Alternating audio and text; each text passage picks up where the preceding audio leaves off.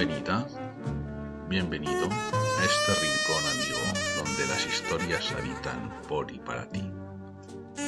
Hoy la historia surge de entre las páginas de un libro, de unos primeros versos de Shakespeare, que dicen, mis manos son de tu color, pero me avergüenzo de llevar un corazón tan blanco.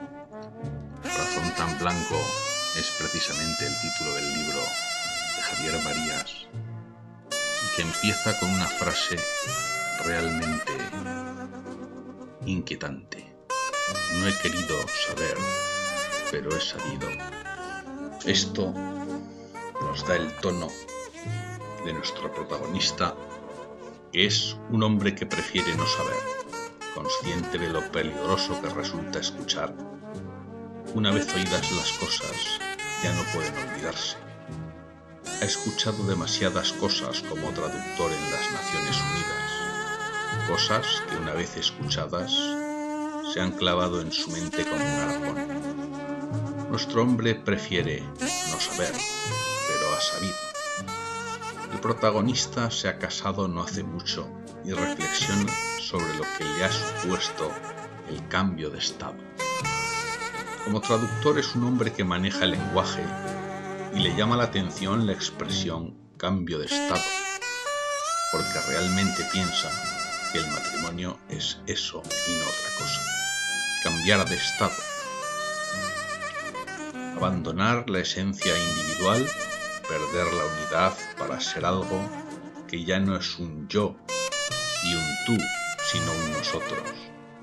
Y ahí es donde el protagonista, el traductor, ha sabido lo que no quería saber. El misterio, el deseo de descubrir en el otro algo nuevo cada día, se ha perdido, se ha perdido. Y Javier Marías escribe uno de los párrafos más lúcidos, pero en mi opinión más terribles sobre la vida en pareja, precisamente como consecuencia de haber alcanzado esa lucidez. El párrafo empieza con la pregunta que un amigo le hace a nuestro traductor en un bar. Bueno, ya te has casado. ¿Y ahora qué? Fue el primero en hacer esa pregunta.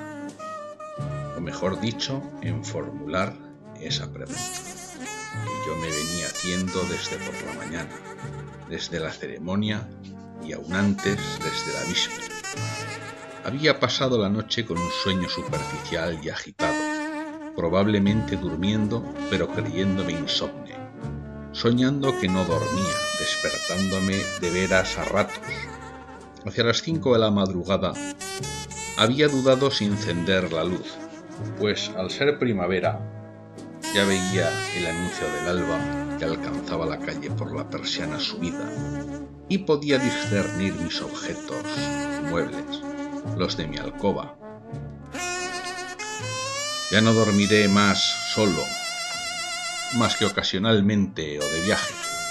Había pensado, mientras dudaba si encender la luz o ver avanzar el alba por encima de los edificios y sobre los árboles. A partir de mañana, y es de suponer que durante muchos años, no podré tener el deseo de ver a Luisa, porque la estaré ya viendo en cuanto abra los ojos. No podré preguntarme qué cara tendrá hoy, ni cómo se aparecerá vestida, porque la estaré viendo la cara desde el inicio del hoy, y tal vez la veré vestirse. Puede que incluso se vista como yo le indique si le digo mis preferencias.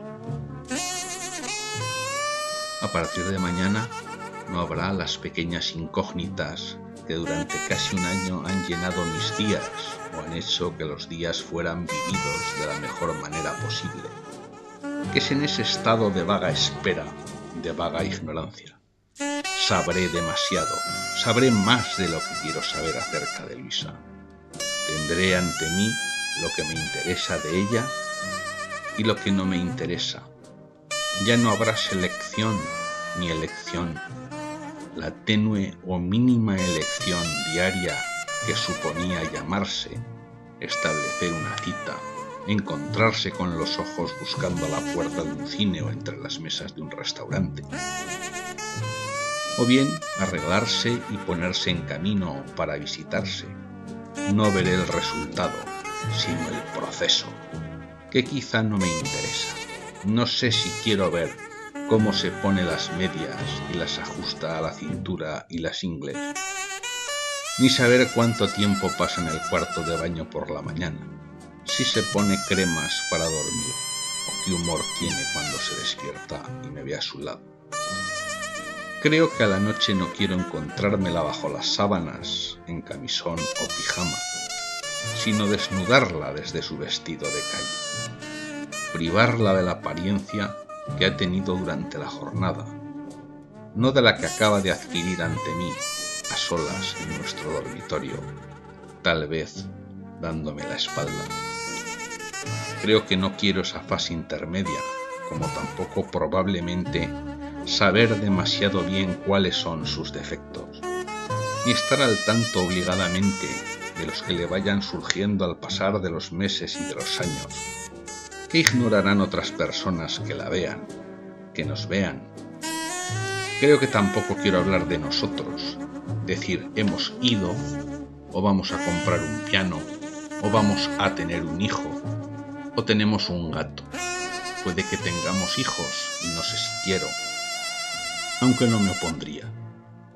Sé que me interesa en cambio verla dormir ver su rostro cuando esté sin conciencia o esté en letargo, conocer su expresión dulce o dura, atormentada o plácida, aniñada o envejecida mientras no piensa en nada o no sabe qué piensa, mientras no actúa, mientras no se comporta de manera estudiada como hacemos todos en uno u otro grado ante cualquier testigo, aunque el testigo no nos importe y sea nuestro propio padre o nuestra mujer o marido.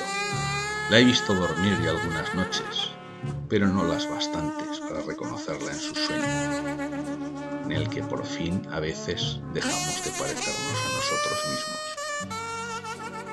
Por eso me caso mañana, seguramente el día a día es la causa, también porque es lógico y porque nunca lo he hecho.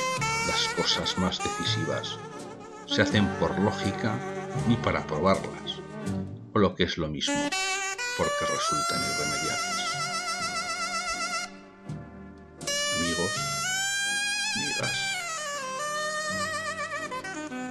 Gracias por compartir esta historia al anochecer en tu rincón amigo.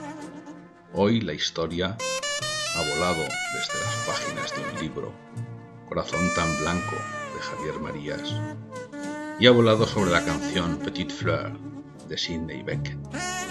No sé no sé si es necesario saber demasiado, pero cuando se sabe es inevitable ser otro.